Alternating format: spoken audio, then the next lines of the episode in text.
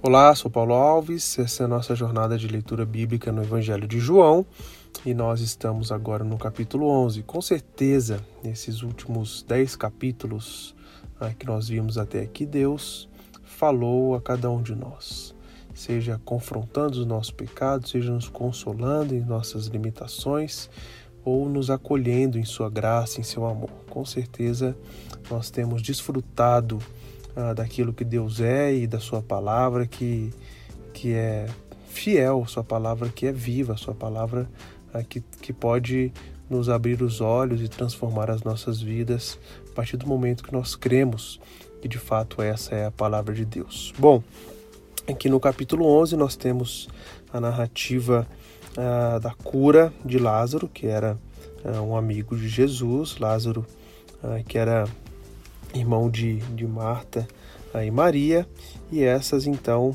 ah, mandaram ah, alguém ah, dizer que aquele homem, aquele amigo dele, estava doente. E quando Jesus recebe essa notícia, ele fala: oh, essa doença não é para a morte, mas para a glória de Deus, a fim de que o Filho de Deus seja glorificado por meio dela. Você vai lembrar então que o cego de nascença, lá no capítulo 9 também, Jesus usou uma expressão parecida, né? Isso aqui é para revelar a glória de Deus. E aqui ele está falando, olha, é, ele não, isso aí não é para morte, é para é de fato uh, revelar a glória do Filho de Deus. Então, uh, Jesus ele parte com os seus discípulos para encontrar ali com aquela família, para encontrar com Lázaro, mas aquele homem ele morre, né?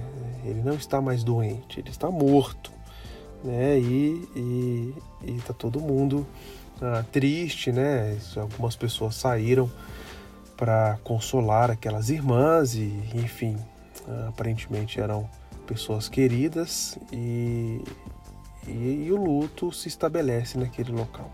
E a gente pode ah, ver o quanto isso gera o impacto ali naquele momento. Mas ah, tem algumas expressões aqui nesse capítulo que acaba que nos chamando a atenção, né? Porque tanto Marta quanto Maria elas vão dizer, olha, se o Senhor estivesse aqui, isso não teria acontecido. De fato, Jesus ele já tinha curado enfermos, né? E, e gente que há muito tempo sofria por enfermidade ou gente que tinha nascido com alguma enfermidade. A gente já viu isso ao longo da nossa leitura, mas agora tem alguém que, que não mais está enfermo, agora está morto. É, e, e, e Jesus, então, uh, ao ser questionado né, é, por, por, por Marta, quando ela disse: Se o Senhor estivesse aqui, o meu irmão não teria morrido. Jesus diz para ela: Olha, eu sou a ressurreição e a vida. Eu sou a ressurreição e a vida. Quem crê em mim, ainda que morra, viverá. E todo que vive e crê em mim não morrerá eternamente. Você crê nisso? Então Marta, ela fala: Sim, Senhor, eu creio que o Senhor é Cristo, o Filho de Deus que devia vir ao mundo. Veja que interessante esse diálogo. Elas, as pessoas sabiam que Jesus tinha curado enfermos, mas agora ele vem e fala: Eu sou a ressurreição, eu sou a vida. Quem crê em mim vai morrer, mas vai viver, e, e, e se morrer, não vai morrer eternamente. O que, que é isso?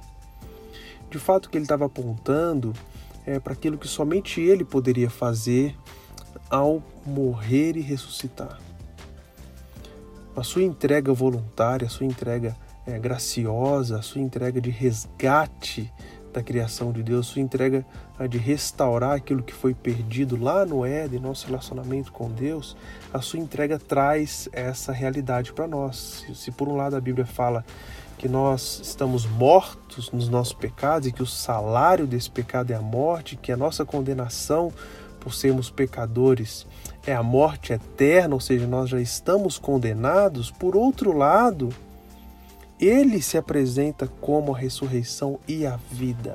E quem crê nele, ainda que morra fisicamente, vai viver eternamente. Ou seja, aquele que não crê já está morto, já está condenado, já está ah, sentenciado para uma vida, na verdade, para a morte eterna.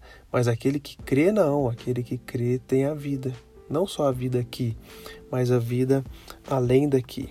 E o texto ah, continua então, ah, e Jesus, aparentemente, né, como o texto vai nos relatar, ah, gostava muito, tinha um apreço muito grande por, por aquela família e principalmente por Lázaro, porque Jesus se compadece, Jesus chora né, diante daquele fato da morte de Lázaro. Mas agora Jesus ele, ele mostraria mais uma vez uh, que ele de fato era o enviado de Deus, aquele que tem poder não só para andar sobre as águas, para acalmar o mar agitado, para curar pessoas e, e, e doenças ah, congênitas ou condições é, muito precárias, mas ele também é aquele que tem, através ah, da sua divindade, o poder sobre a vida.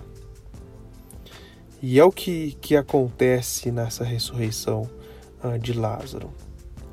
Ah, algumas pessoas ah, estavam ali ah, comovidas, outras pessoas estavam questionando se de fato ah, Jesus podia mesmo fazer, ah, fazer esse milagre.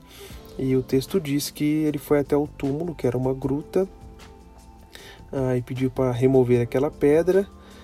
E o texto constata que de fato Lázaro estava morto, porque ele cheirava mal, já estava ali há quatro dias. E Jesus então fala para Marta, né? Eu não disse que você se você cresce veria a glória de Deus, então ele ora, fala: Pai, te dou graças porque o Senhor me ouve. E eu sei que sempre o Senhor me ouve. E eu falei isso por causa uh, da multidão presente para que creia que o Senhor me enviaste. Ou seja, eles precisavam crer que eles eram enviados, que ele era enviado por Deus. E depois disso ele clamou em alta voz: Lázaro, venha para fora. Aquele que tinha morrido saiu, tendo os pés e as mãos amarrados com ataduras e o rosto envolto num lenço. Então Jesus ordenou: desamarre e deixe que ele vá. Jesus então cumpre, cumpre com aquilo que ele tinha falado lá no começo. Isso aconteceu para que o Filho de Deus seja glorificado. Mais um sinal, aquele que tem poder sobre a morte, sobre a vida. Texto continua dizendo que muitos judeus que tinham vindo visitar Maria, vendo o que Jesus havia feito, creram nele. Outros, porém, foram até os fariseus para lhes contar o que Jesus havia feito. Então aqueles homens ah, convocaram uma grande reunião, o sinédrio, e disseram: O que estamos fazendo uma vez que esse homem opera muitos sinais? Se o deixarmos assim, todos crerão nele. Depois virão os romanos e tomarão não só o nosso lugar, mas a nossa própria nação. O, o, o, a preocupação daqueles homens, a preocupação daqueles religiosos, aqueles falsos homens, aqueles que insistiram em não crer em Jesus e não aceitar que de fato Jesus era o Filho de Deus, a, a motivação deles era os seus próprios interesses. Seus interesses pessoais, seus interesses religiosos, sua ascensão sobre o povo, seus interesses políticos, e o texto deixa claro isso aqui. Né? Uh, e, e, o texto, então, deixa algo uh, muito importante para nossa leitura a partir de agora, que diz: Desde aquele dia resolveram matar Jesus.